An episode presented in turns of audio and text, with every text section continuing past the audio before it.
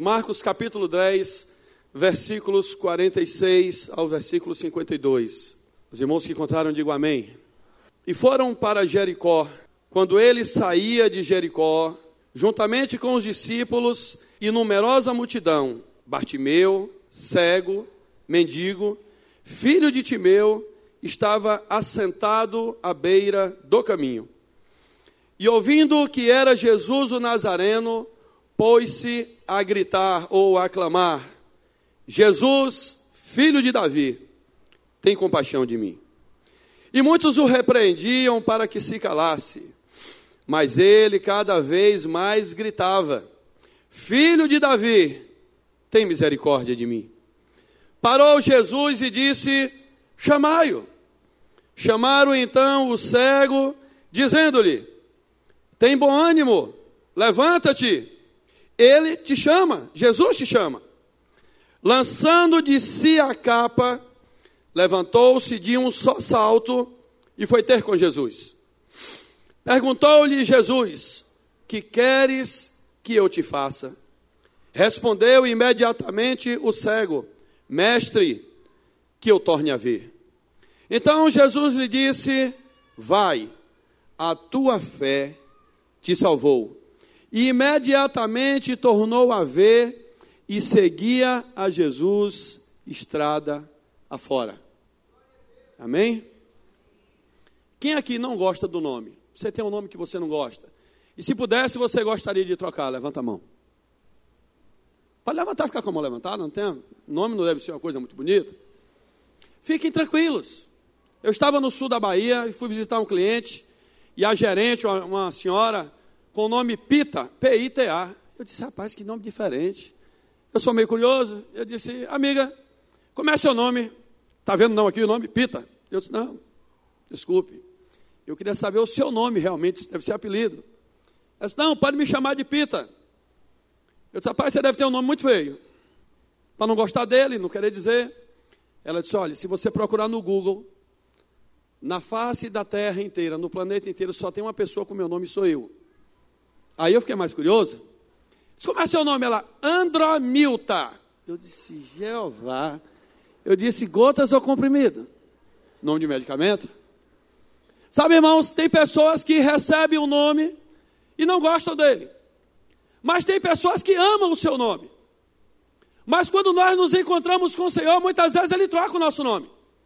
No Antigo Testamento era assim. Deus mudou o nome de algumas pessoas. Não mudou? Quem conhece alguém que Deus mudou o nome aqui? Abraão, Isaac, Jacó. Muitas pessoas Deus trocou o nome. Mas existem pessoas que o nome não está escrito, que foi trocado na Bíblia, mas nós podemos perceber durante a história. Eu gostaria de que a gente mastigasse um pouco esse texto, para entendermos realmente o que é que está ocorrendo nessa história. É um texto simples, é um texto conhecido de todos, mas há mais ou menos dois meses eu estava sentado em casa, olhando a Bíblia King James, que o pastor Wellington disse: olha, bote no celular, que a Bíblia é muito boa. E comecei a ler esse texto devagarzinho. A minha esposa estava sentada à mesa e eu sentado no sofá pequeno na sala. E as lágrimas começaram a descer. Você pode até dizer, não é novidade você chorar. E ela disse: Meu filho está assistindo alguma coisa? Eu disse: Não. Continuei lendo esse texto. E comecei a chorar compulsivamente. Ela disse: Meu filho está sentindo alguma coisa? Aí eu perdi a paciência, eu disse: Deixa Deus continuar falando comigo, por favor. Eu disse: Deus está me moendo nesse texto. E disse: Deus, vou colocar no papel. Irmãos, eu não consigo escrever. Até receber um convite para pregar, o texto continua na minha mente e ele não vai para o papel. E o pastor disse: Você tem alguma coisa pronta? Eu disse: Pastor, está na cabeça. Amanhã de manhã eu boto no papel. Levantei hoje cedinho, das seis horas da manhã, fui orar e consegui colocar no papel o que Deus ministrou ao coração naquele dia lá em casa. E eu gostaria de compartilhar com os irmãos nessa noite. Amém? Diga eu recebo. Amém. Ainda bem que você recebe. Você já disse, o problema é seu. O texto diz assim, ó, e foram para Jericó. Ponto. Depois ele diz: quando ele saía de Jericó, juntamente com os discípulos e numerosa multidão. Irmão, se Jesus foi a Jericó, o texto não me diz se ele passou um dia, o texto não me diz se ele passou uma semana, mas o texto me diz que ele está saindo de Jericó. E quando ele está saindo de Jericó, além dos seus discípulos, o texto sagrado diz que vem uma numerosa multidão. Irmão, se essa multidão vem seguindo Jesus, com certeza, desculpem a expressão, mas Jesus tocou o terror no inferno naquele lugar. Curou cego, curou aleijado, ministrou a palavra, multiplicou pão, ele esbagaçou naquela cidade, como diz a juventude, né? Bagaçou, não é assim que os caras falam? Fulano hoje bagaçou. Jesus bagaçou naquele dia, e uma multidão vem seguindo Jesus. Se Jesus vem sendo seguido por essa multidão, eles iam em busca de alguma coisa. Eles tinham visto algo em Jesus diferente que começaram a segui-lo. Por onde Jesus passava, as multidões o acompanhavam. Mas eles iam atrás de Jesus por causa dos milagres. Eles iam atrás de Jesus por causa do alimento que era farto, porque Jesus realmente tinha como multiplicar esse alimento. Mas o texto sagrado diz que uma numerosa multidão, multidão seguia a Jesus. E aí o versículo diz assim: Bartimeu. Bartimeu é um homem sem nome. Sabe, irmão, se você for folhear toda a Bíblia, de Gênesis a Apocalipse, você só vai ver duas vezes nesse mesmo texto o nome de Bartimeu. Bartimeu significa Bar, filho de Timeu. E o nome do seu pai, que era Timeu, também só é citado aqui. Então ele era um homem sem nome. Esse camarada, esse cego, mendigo, era um homem sem nome, à margem da sociedade. E quem diz isso não sou eu, quem diz isso é o texto. Bartimeu, cego. Primeira qualidade de Bartimeu, ele não enxergava. Eu fui para o Aurélio tentar entender cego, aquele que não enxerga. Ele era deficiente. Sabe, irmãos, as pessoas que têm alguma deficiência, hoje já existe a inclusão. Hoje nós temos pessoas que são incluídas na sociedade. Mas naquela época, o cego deficiente, ele era excluído, ele vivia à margem. Era um homem sem nome. E o seu pai, Timeu, não era nem famoso, porque só foi citado aqui. Além de cego, ele era mendigo. Alguém aqui já trouxe um mendigo para morar na sua casa? Mas às vezes um parente vem morar na nossa casa, não é verdade? Ontem foi comemoração de 50 anos de casado do meu sogro. Vieram 15 pessoas da Paraíba, que ele é paraibano, e tem um casal hospedado na minha casa. Mas eu não peguei um casal de mendigo na rua para morar na minha casa nem por um dia, nem por dois. Então não é nossa cultura buscar mendigos na rua, cegos na rua e colocar dentro de casa. Também não era nessa época. Eles eram e continuam sendo excluídos da sociedade. Esse homem chamado Bartimeu era um homem sem nome. E o texto diz assim: estava assentado à beira do caminho. Sabe, irmãos, quando o texto sagrado nos diz que ele estava assentado à beira do caminho, me diz que ele era um homem marginalizado, sempre sentado às margens. Era um homem sem nome. Sabe, irmãos, às vezes ser sem nome não é, não é nem ruim. Às vezes ruim, como era teu nome mesmo, Gilvan? Lá no passado? Como era? Muito doido. E tu andava com quem? Com Zeca Diabo. Às vezes não ter nome é melhor do que ter um nome ruim. Você sabe como era o meu nome na rua que eu morava ali na Caramuru? Eu vou aproveitar que minha mãe está aqui. Eu era conhecido como o Diabo Branco. É, irmãos, eu era conhecido como o Diabo Branco. Ninguém gostava de mim. Eu era terrível para a sociedade, ninguém gostava de mim. Pense no caba ruim, da natureza ruim. Era eu. Então, às vezes, você não ter nome é melhor do que ter um vulgo, um apelido. Mas esse homem, ele vivia à margem da sociedade. Ele vivia às margens da estrada, pedindo esmola, à beira do caminho. Sabe, irmãos, eu comecei a pensar no mundo espiritual. E quando nós começamos a adorar ao Senhor, nós dizendo que não há outro Deus além de ti, eu fico pensando nas pessoas que vivem à margem do mundo espiritual. Sabe, irmãos, uma coisa é você viver mergulhado no mundo espiritual onde você pode perceber a mão de Deus em todos os momentos da sua vida. Onde você pode perceber a mão de Deus trabalhando todos os dias da sua vida, em qualquer coisa que você faça. Outra coisa é quando você vive à margem do mundo espiritual, onde as coisas acontecem à sua volta e você só enxerga Deus operar na vida de outra pessoa. Ah, fulano é abençoado, olha lá. Ó. O cara, Deus abençoa. Vai ver quanto tempo ele passa de joelho. Vai ver quanto tempo ele paga preço na presença de Deus. Mas nós temos hoje pessoas que vivem à margem do mundo espiritual. Irmãos, nós vivemos no mundo físico e espiritual.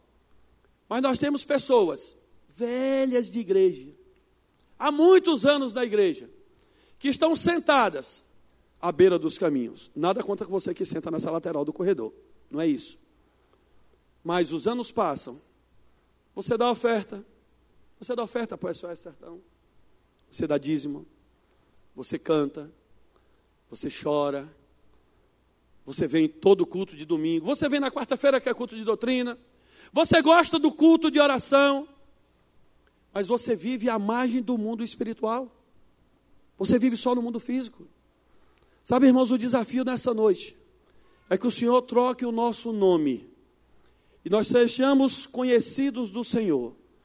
Que para quando na nossa dor nós estivermos chorando, nós possamos mover o coração de Deus e Ele ouça a nossa voz e nos conheça pelo nosso nome. E diga: Esse é meu filho e eu preciso agir na vida dele hoje. Bartimeu era um homem à margem da sociedade, sentado à beira do caminho, cego e esmolé. E a palavra de Deus diz que, ouvindo que era Jesus o Nazareno, pôs-se a clamar. Cadê? Eu vou precisar de alguém aqui para. Isso é bom a gente interpretando, né? Eu gostei quando o pastor Davi veio aqui. Cadê? Me arruma um cego aí. Cadê? Cadê ele? Cadê Giovanni? Ô, Giovanni, vem cá, filho. Você, ele até enxerga pouco, sabe? Eu já operei as vistas, posso até tirar onda. Deita, daí, aqui, aqui, aqui, aqui, aqui. Aqui, isso, isso, isso aí. Cego chique esse, viu? Não é morto não, meu filho, é cego. cego não é morto não. Pode isso, assim, né? Não é morto, não é cego. O cego estava à beira do caminho. Eu vou precisar de um Jesus. Vem cá, Jesus. E tem que ter uma multidão. Vem as quatro pessoas que têm a disposição para ficar em pé pelo menos 30 minutos. Para acompanhar Jesus aqui. Vem aqui, Daniel, você que está fora, você também, meu irmão, venha. A uma equipe de peso. Multidão de peso que seguia Jesus. Se tinha comida sobrando, os gordinhos também seguiam Jesus. Aqui, tá bom, vocês, pronto. Irmãos, aqui está Jesus passando com a multidão que vinha acompanhando ele. Segue Jesus aí, segue Jesus. O texto sagrado diz que, ouvindo que Jesus vinha passando, devagar multidão, peraí. Ouvindo que Jesus vinha passando, o cego começou a gritar. Grita, ceguinho. É para gritar, Jesus, filho de Davi. Eh, não, não. Pera aí, fica deitado aí. Fica deitado, ceguinho. Fica deitado, ceguinho. Calma, ceguinho. Calma, ceguinho. Se cobre aí, ceguinho. Pera aí, deixa eu cobrir. O cego está nervoso. O ceguinho começou a gritar: Jesus, filho de Davi, tem misericórdia de mim. Só grita, não pula, fica quieto. Jesus! Jesus! Jesus! Imagine você que a multidão está caminhando com Jesus. Para lá, lá no canto. A multidão está caminhando com Jesus. O cego está gritando. Ceguinho. Giovanni. O cego está gritando. O texto sagrado diz. Dá um tempinho aí agora. O texto sagrado diz assim: ó, vamos tentar entender. Eu comecei a imaginar isso na minha cabeça. Jesus passa com a multidão, o cego irmão ele não enxerga. O cego não enxerga. Mas os sentidos do cego eles são mais aguçados. O tato do cego é melhor do que o meu e o seu. A audição dele é melhor do que a minha e do que a sua. Ou seja, ele começa a ouvir um tropel de pessoas passando e os comentários eram que Jesus havia feito milagres naquele lugar. Olha, está vindo uma multidão aí dizendo que Jesus curou em Jericó. Jesus curou em Jericó. Como é quando Jesus cura, a gente grita o quê? Aleluia, glória a Deus. Jesus curou em Jericó. Mais alto, Jesus curou em Jericó. No meio dessa gritaria, que aquela multidão vem passando, é um pelotão de fuzilamento. irmão, fica um bolinho com ele, Jesus aí, isso aí. Fica junto de Jesus, Jesus está andando, vocês estão acompanhando. No meio dessa multidão ruidosa, fazendo barulho, um cego, fica quieto aí, Jesus, com a multidão. O cego começa, eu disse que era 30 minutos. O cego começa a gritar: Jesus, filho de Davi, tenha misericórdia de mim. Sabe, irmãos, eu comecei a imaginar o que uma voz é capaz de produzir no meio de uma multidão. Nada. No meio de uma multidão, uma voz não pode produzir nada, por mais que ele grite. Por mais que ele grite, ele não consegue produzir nada. O texto diz: E ouvindo, ou seja, ele ouviu o barulho, que era Jesus o Nazareno, pôs-se a gritar. E ele dizia: Jesus, filho de Davi, tem compaixão de mim. Versículo 48 diz assim: E muitos o repreendiam para que se calasse. Vai lá e dá um bico no cego, cala a boca. Vai lá, rapaz, manda ele calar a boca, o cego está gritando, grita, ceguinho. Grita, ceguinho, grita, Jesus. Não é para matar o cego, não, rapaz, para mandar ele calar a boca.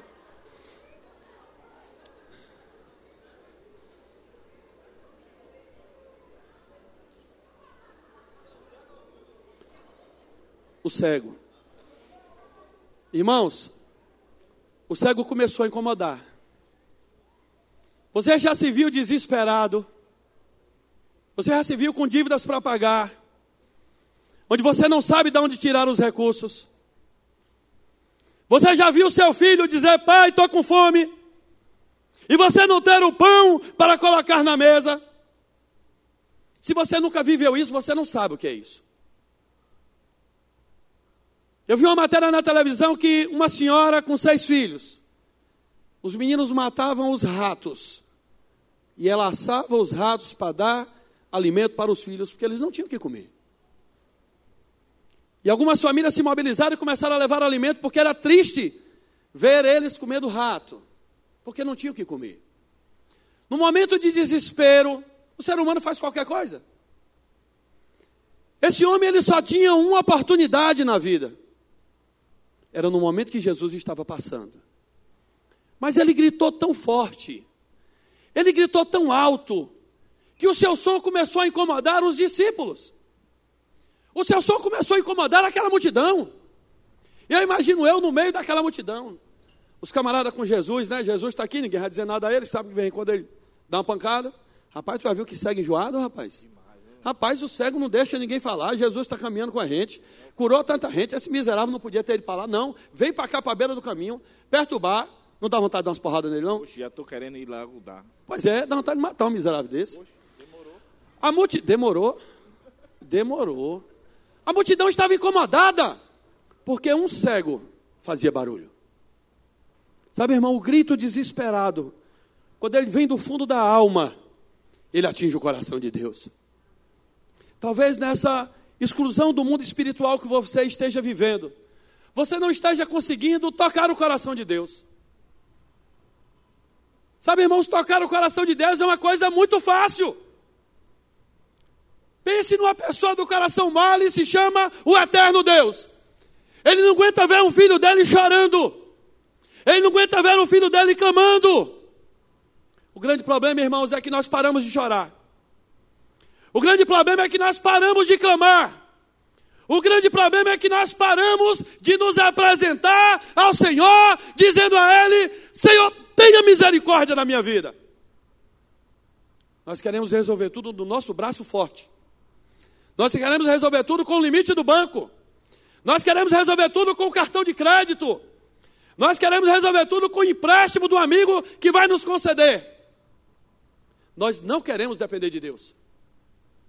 Nós precisamos hoje entender que no mundo da crise, nós precisamos estar diante daquele que resolve todas as coisas. Eu tenho vivido dia após dia, vendo a mão de Deus trabalhar. Quanto mais as pessoas dizem, a crise está aí. 5.427 mais mil que a irmã deu, deu 6.427 reais. É uma oferta dobrada. É a maior oferta que foi retirada nesta igreja. Em todos os quatro anos que eu trabalho com SOS Sertão, na minha mente nunca passaria que hoje entraria esse dinheiro. Irmãos, falta R$ 1.400 para fechar cestas. Vocês têm dúvida que domingo que vem a gente retira essa oferta aqui? Se Deus não manda antes, olha, quando eu terminar aqui, eu vou estar sentado ali embaixo. Se você, coração bom, quiser dizer, não, irmão, não precisa mais domingo que vem, sinta-se à vontade. Irmãos, Deus tem trabalhado e feito milagres todos os dias. Todos os dias. Quando nós estivemos na casa de Juliana para fazer uma reforma, Me chamaram para orar por aquela menina, e quando eu vi a situação, ela toda inchada, e eu olhei para a casa dela e disse: Meu Deus, não é possível um negócio desse. Como é que vive numa miséria dessa? E eu perguntei a ela: Você quer aceitar Jesus? Ela disse: Quero. Eu disse: Olha, o SOS não chegou aqui só para trazer Jesus para você. Nós vamos reformar sua casa. Um momento de loucura. Irmãos, eu fiz a reforma daquela. Eu não, o Senhor fez. Com 5 mil reais. Nós reformamos, rebocamos por dentro e por fora, colocamos piso, compramos mesa de tubular com seis cadeiras, tampo de granito, geladeira nova, fogão novo, armário de cozinha novo, botijão novo, fizemos uma feira de 150 reais. Para o quarto do pai foi um guarda-roupa de casal com a cama de casal. Para o quarto de Juliana, um guarda-roupa com a cama de solteiro. Para o quarto do irmão de Juliana, uma cama de solteiro e um guarda-roupa. Deus faz milagre. Mas o melhor milagre aconteceu. Nós levamos Juliana para Salvador e ela passou ali 42 dias, parecendo um ratinho de laboratório. A irmã Juliana, na primeira semana que esteve lá, fizeram todos os exames e disseram: realmente ela tem, ela está com tuberculose, ela tem lúpus, que é uma doença incurável, ela tem um dos rins parado. E nós vamos ter que fazer uma hemodiálise nela e vamos perfurar um dos rins para tirar uma análise para biópsia e vamos perfurar o pulmão para fazer uma biópsia. Imagina uma menina de 15 anos, como um rato de laboratório dentro do hospital. E naquela madrugada, Juliana começou a chorar e a irmã de Martins, Israel, cada irmã passava uma noite com ela, acordou assustada, disse, o que foi que houve, Juliana? Ela não queria dizer nada, só chorava. Pode falar, Juliana, só tem eu e você aqui. E Juliana disse, entrou um homem de branco aqui, disse que eu não vou morrer, disse que ele vai me curar. E eu estou assustada. Ela disse: Juliana, vá dormir. Esse homem de branco se chama Jesus. Se ele disse que vai lhe curar, você não vai morrer. Vieram buscar a Juliana de manhã. Para você fazer uma hemodiálise na pessoa, você precisa fazer uma cirurgia, quem é da área médica sabe, no pulso. Encabeçar duas veias, para que o sangue seja filtrado. Vieram buscar a Juliana de manhã, a cama de Juliana estava toda urinada.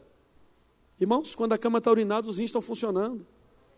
E aí o enfermeiro disse: quem fez xixi na cama? Disse ela. Ela com vergonha, coitada. Se eu não aguentei a vontade. Repete os exames. Deu negativo para lupus, deu negativo para tuberculose, deu negativo para tudo. Deus havia curado aquela menina.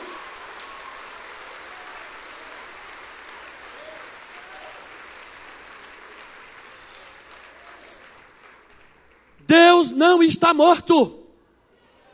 Deus havia curado Juliano e os médicos não aceitavam. E por 42 dias eles queriam perfurar novamente o pulmão. Eu digo, não. Martins, não deixe. Não, mas a gente precisa pesquisar, não tem condição. Repetiram três vezes. Por três vezes os exames davam negativo. Chegou no ponto que o médico disse: Eu não tenho mais o que fazer. Eu sou obrigado a liberar a Juliana.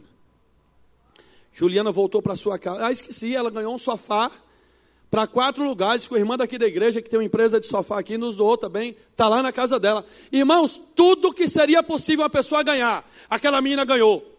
Toda a sua família aceitou a Jesus no dia que Martins fez um culto de inauguração da sua casa. O nome disso é Deus trabalhando. Mas, irmãos, precisamos incomodar ao Senhor. Esse jovem cego, pedinte, ele gritava: Jesus, filho de Davi. E eu comecei a prestar atenção numa coisa. Ele estava chamando Jesus, filho de Davi. Davi já havia morrido, irmãos. Há mais ou menos 700 anos. Ô oh, Jesus. Você pode dar glória a Deus? Tem mais uma oferta de mil. Jesus é bom demais. Dê uma salva de palmas para o Senhor.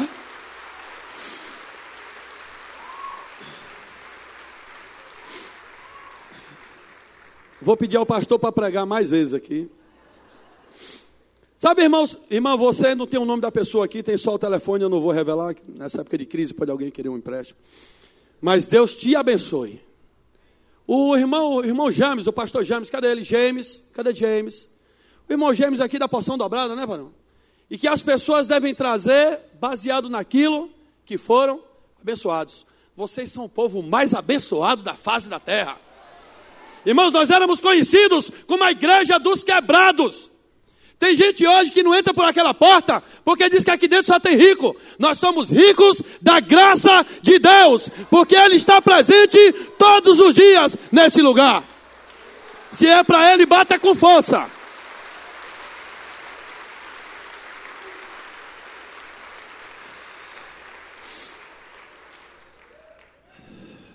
Só a título de aviso, só faltam 446 reais para fechar as cestas. Mas vamos lá. O ceguinho, o ceguinho ele gritava, filho de Davi. Irmãos, Davi já era morto. Quando o rei morre, quem é que assume? O seu filho. O que é que o cego estava dizendo para Jesus? Ó oh, meu rei, o senhor é meu rei. Quando ele chama Jesus de filho de Davi, ele está chamando Jesus de rei. Irmãos, o nome disso é valorizar o seu Senhor. Ó oh, mistério. Oh, ale... como, diz os, como, diz o, como diz os jovens, aleluia.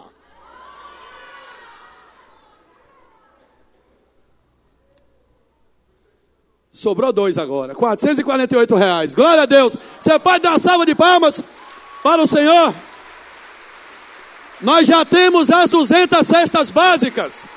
Irmão James, isso é passão da brada. Isso é passão da Me diga, como é que eu não desço daqui feliz? Como é que eu não saio daqui alegre? Sabe, irmãos, eu quero dizer uma coisa para vocês. Eu era um homem sem nome. Eu era conhecido como filho do irmão Tennyson, o filho da irmã Maria Helena. Quando eu aprontava alguma coisa, quem foi? O filho do irmão Tennyson. Ah, o filho do irmão Tennyson, não vale nada. O filho do irmão Tennyson é o capeta. Hoje eu sou conhecido como evangelista Tennyson, que prega e trabalha para o Senhor todos os dias da minha vida. Eu preciso que você entenda uma coisa: é necessário mudarmos o nosso nome. E só tem uma pessoa que muda o seu nome. Se chama Jesus Cristo de Nazaré. O carpinteiro das mãos furadas. Vocês vão ver que ele transformou a vida desse homem aqui. Diz o texto que mais ele gritava, quanto mais reclamava com ele, mais ele gritava. Irmãos, ele tinha um objetivo: era incomodar o Senhor. Aquele cego chamado Bartinel, sem nome, miserável, cego e esmolé, ele tinha um objetivo: era incomodar o Senhor. E ele grita: tem compaixão de mim. Ele grita por socorro. Ele incomoda um coração que ama vidas. O coração de Jesus ama vidas. O coração de Jesus passou por cima de tudo aqui na terra por sua causa. Por causa do homem, ele curou no sábado. E disseram: o senhor cura no sábado, e se você tiver um animal e ele tiver caído no sábado, você deixa ele morrer? Ele disse: Eu amo pessoas, eu amo vida, Jesus ama você. Você que está nos visitando, eu quero dizer que Jesus te ama. E tudo que ocorre aqui na face da terra e ele faz é por sua causa. E tudo que você está vendo acontecendo aqui hoje, dessas ofertas, dessas cestas que vão para o sertão, para Macururé e Xorroxó, é para dizer para você que da onde vieram estas, tem muito mais. Porque a fonte é Ele, não somos nós que fazemos. É Ele que faz. O texto sagrado diz, irmãos, que era essa? Eu estou sem relógio. Ah, tem tempo, 7h35 está cedo.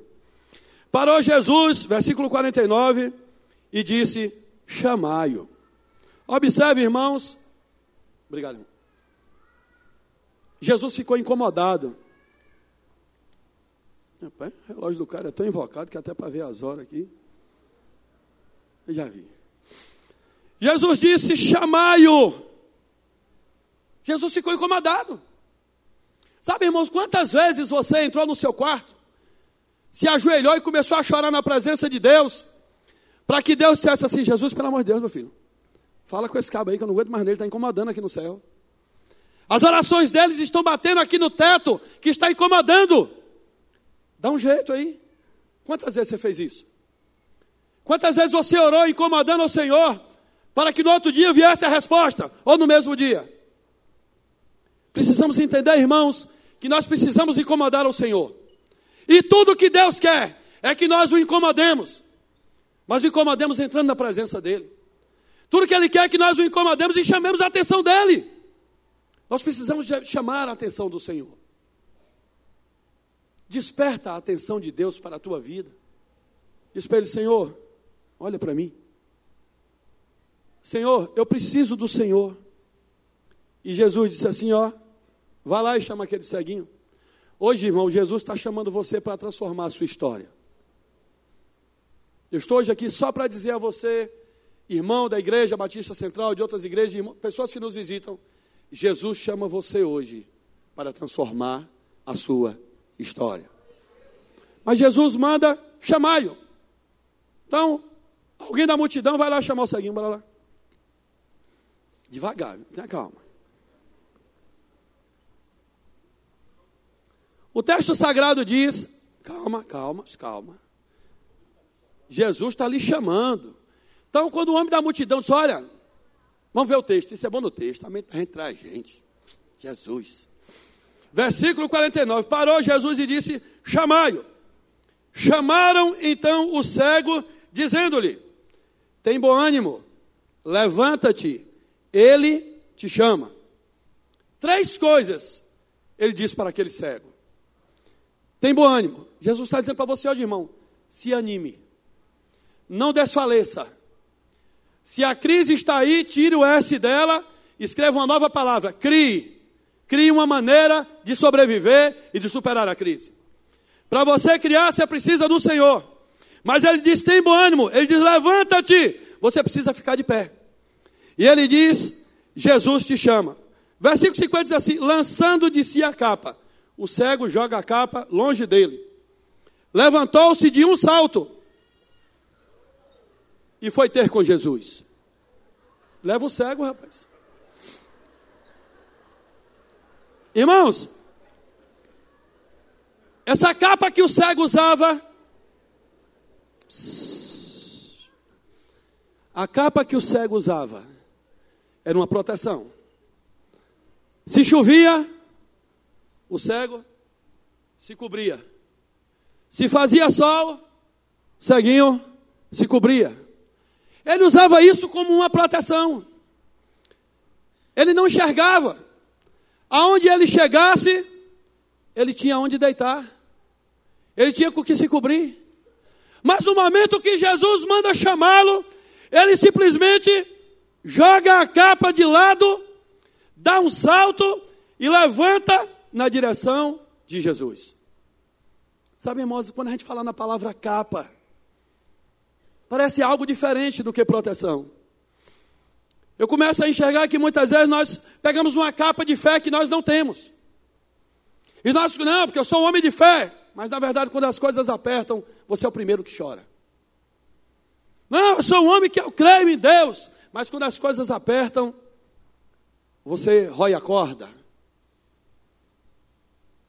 A capa, muitas vezes, irmãos, que nós usamos para nos proteger e nos afastar dos irmãos, é para que nós não possamos ser descobertos dentro da igreja como simples crentes que sentam e fazem parte dos irmãos de azul, que são as cadeiras.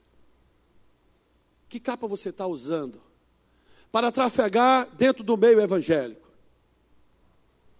Sabe, irmãos, às vezes nós usamos uma capa aqui dentro que nós somos crentes, mas quando nós estamos lá fora, as pessoas dizem, rapaz, aquela pessoa é da tua igreja.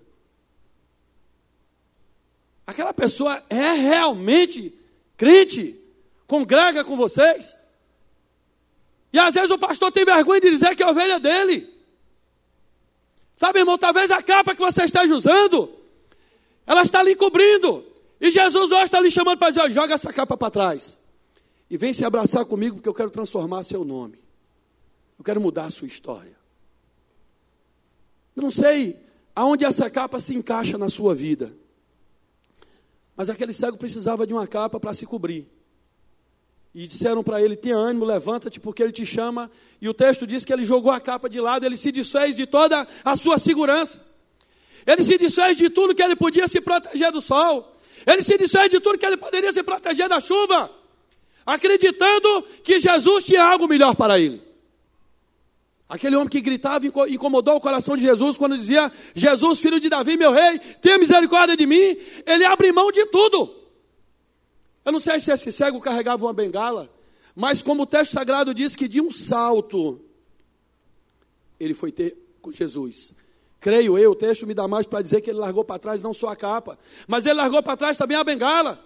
e saiu correndo na direção de Jesus, porque a multidão fazia barulho e ele sabia na que direção ele precisava correr. E o texto diz que ele foi na direção de Jesus e Jesus perguntou a ele: Que queres que eu te faça? Sabe, irmãos, a primeira vez que eu li esse texto, eu fiquei imaginando, rapaz, será que Jesus achou que aquele cego queria uma calça jeans de qualidade? Ou uma capa encerada de lona? Primeira vez que eu li o texto, eu disse, por que Jesus perguntou para aquele cara cego e esmolé, que dependia de todo mundo para sobreviver, o que é que você quer que eu te faça? Sabe, irmãos, tem bênçãos que não são bênçãos. Tem coisas que nós pedimos a Deus e que não servem para nós. Tem pessoas que dizem para Deus: Senhor, me abençoa que eu passe no vestibular. E ele tenta uma vez, tenta duas, tenta, tá, ah, Deus não me ama, eu estudo, eu me mato, eu não passo no vestibular. E um belo dia ele passa no vestibular. Aí ele vai fazer o curso que ele deseja, seja ele qual for. E na primeira balada ele está fumando um fininho do baseado com os colegas de universidade, bebendo e se dizia do evangelho. Aí eu pergunto para você, seria bom ele ter passado no vestibular? Ele tinha estrutura emocional e espiritual para estar naquele meio? Sabe, irmãos, tem bênçãos que não são bênçãos. E que muitas vezes Deus não nos dá porque nós não temos capacidade de receber. Jesus pergunta para aquele cego. Eu ia até dizer olhando nos olhos dele, mas como ele não enxergava, não era olhando nos olhos dele. Que é que você quer, Bartimeu, que eu te faça? Pare para pensar. Jesus está perguntando para você agora: o que é que você quer que eu te faça? Me diga. Diz para Deus o que é que você quer que Deus te faça. Sabe, irmãos, precisamos entender uma coisa. Esse homem chamado Bartimeu, ele não trabalhava. Ele pedia esmola. Quem aqui já deu esmola para algum cego na rua? Levanta a mão, porque eu já dei. Quem já deu? E um cara em perfeito estado, olhos bons, vendo tudo, forte. Mais difícil. Mais difícil. Jesus pergunta para Bartimeu o que é que ele quer que ele lhe faça. Porque no momento que Jesus curasse Bartimeu, Bartimeu seria responsável pelo seu alimento. Bartimeu seria responsável pelas suas vestes. Bartimeu seria responsável em arrumar um emprego. Bartimeu teria que trabalhar para se sustentar, porque ele não seria mais deficiente, ele não seria mais cego, ele seria um homem perfeito. Sabe, irmãos, é por isso que Jesus pergunta para Bartimeu: O que é que você quer que eu faça com você? Precisamos saber, irmãos, o que nós pedimos a Deus. Não, fique aí, não sai agora não. Precisamos saber o que nós pedimos a Deus. Ah, Deus me dá uma moto, Senhor, eu preciso de uma moto que eu ando a pé. Aí Deus dá uma moto, o cara vai trabalhar de moto. Quando ele está indo passear de moto para o trabalho dele, um caminhão pega, joga ele lá no acostamento, se rebenta todo. Quase morre, não foi, filho? Sabe, irmãos? Esse menino quase morre no acidente de moto. Tu desejou a moto, não desejou? Deus teve misericórdia de sua vida. Tem coisas que Deus não, não nos dá, irmãos, porque nós não podemos ter. Ele sabe o que vai acontecer. Ah, Deus é ruim, não quer me dar uma moto. Ele quase morre. Eu até brincava com ele, sei, está no hospital só para comer a comida lá, né? De graça. Ele quase morre no acidente. Jesus sabia por que perguntava aquele homem o que é que ele quer que ele faça. Sabe, irmão, você tem certeza do que você quer que Jesus faça com você? Se você não tem certeza, diga para Jesus: Senhor, faça o que for melhor para mim. Senhor, faça o que for melhor para mim. Sabe, irmãos, eu perdi uma irmã com câncer. E dois anos depois que ela morreu, meu pai decidiu não viver mais. E ele infartou, nós levamos para o hospital. Com três dias ele disse: Eu quero ir para casa. Eu viajei, quando retornei, perguntei à minha mãe como é que ele está sentindo dor no peito. E nós insistimos, eu e o pastor Estênio, que é meu irmão, vamos levá-lo para o hospital. E ele dizia: Eu só saio daqui se for com minha camisa rosa. E minha mãe bateu todo o guarda-roupa procurando essa camisa rosa. Não havia camisa rosa. Ele não queria ir para o hospital, ele queria morrer em casa. Ele já tinha dito para Deus: Eu não quero mais viver. E Deus disse para ele: Meu servo, prepara a tua casa, porque eu vou te recolher. E quando nós chegamos no hospital, ele teve uma parada cardíaca, o médico reanimou. Ele deu a segunda, o médico deu choque de novo. Ele deu a terceira, o médico tornou a reanimar. Aí eu chamei o médico e disse: Faz favor, dá jeito. Ele disse: Olha, a minha obrigação é estabilizá-lo sempre que ele parar. Eu disse: Meu amigo, meu pai não quer viver. E não é você que vai prolongar o sofrimento dele. Vamos ficar para fora. E nós saímos ali da Unimed, daquela semi-UTI, o aparelho fez tem, era a última parada dele. Eu disse: Vamos ficar aqui fora. E depois de uns três minutos ele voltou e disse: O senhor pode assinar o atestado de óbito. Sabe, irmãos, tem coisas que nós pedimos a Deus que elas não são boas para nós. Meu pai não desejava mais viver. E Deus atendeu à vontade dele e disse: Prepare a tua casa, porque eu vou te recolher. E ele hoje descansa com o Senhor. Faça pelas pessoas que te cercam o que você puder enquanto elas estiverem vivas. Porque depois de morta, você não pode fazer mais nada. Então Jesus lhe disse: Vai, a tua fé te salvou. Jesus não disse: A tua fé te curou.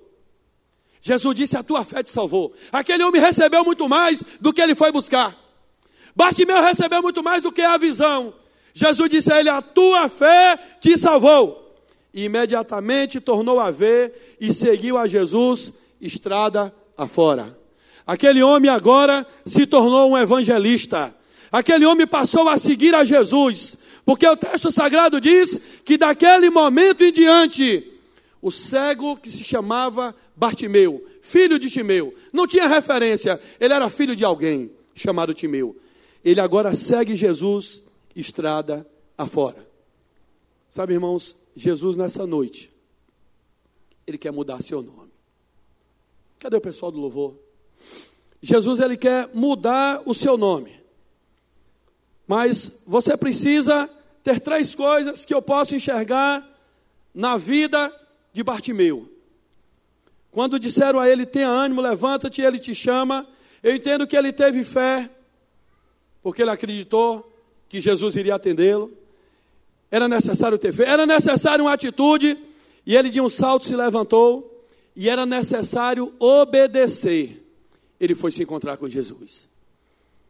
Hoje à noite, Jesus quer chamar você para trocar o seu nome, para transformar você daquela pessoa que era conhecida simplesmente como filho de alguém, como Zezinho Fulano de Tal, para trocar o seu nome como o nome de um vencedor. Eu queria que você fechasse os seus olhos. Queria pedir que ninguém se movimentasse agora. Aquele cego teve a vida dele totalmente transformada. A única coisa que Jesus quer nessa noite é dizer para você que nada é impossível para Ele.